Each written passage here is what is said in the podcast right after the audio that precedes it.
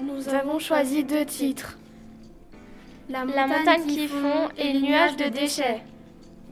Notre installation s'intitule La montagne qui fond. Pour la réaliser, nous avons utilisé de grands bouts de carton sur lesquels on a peint les contours de différentes couleurs, puis collé des images de déchets que nous avions pris quelques mois auparavant chez Schroll dans un centre de tri lors d'une sortie scolaire.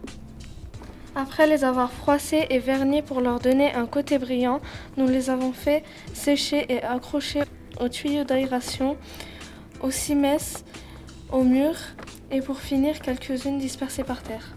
On a donc décidé de nommer cette œuvre ainsi, car une fois l'installation terminée, cela nous faisait penser à une montagne en train de fondre à cause de la pollution.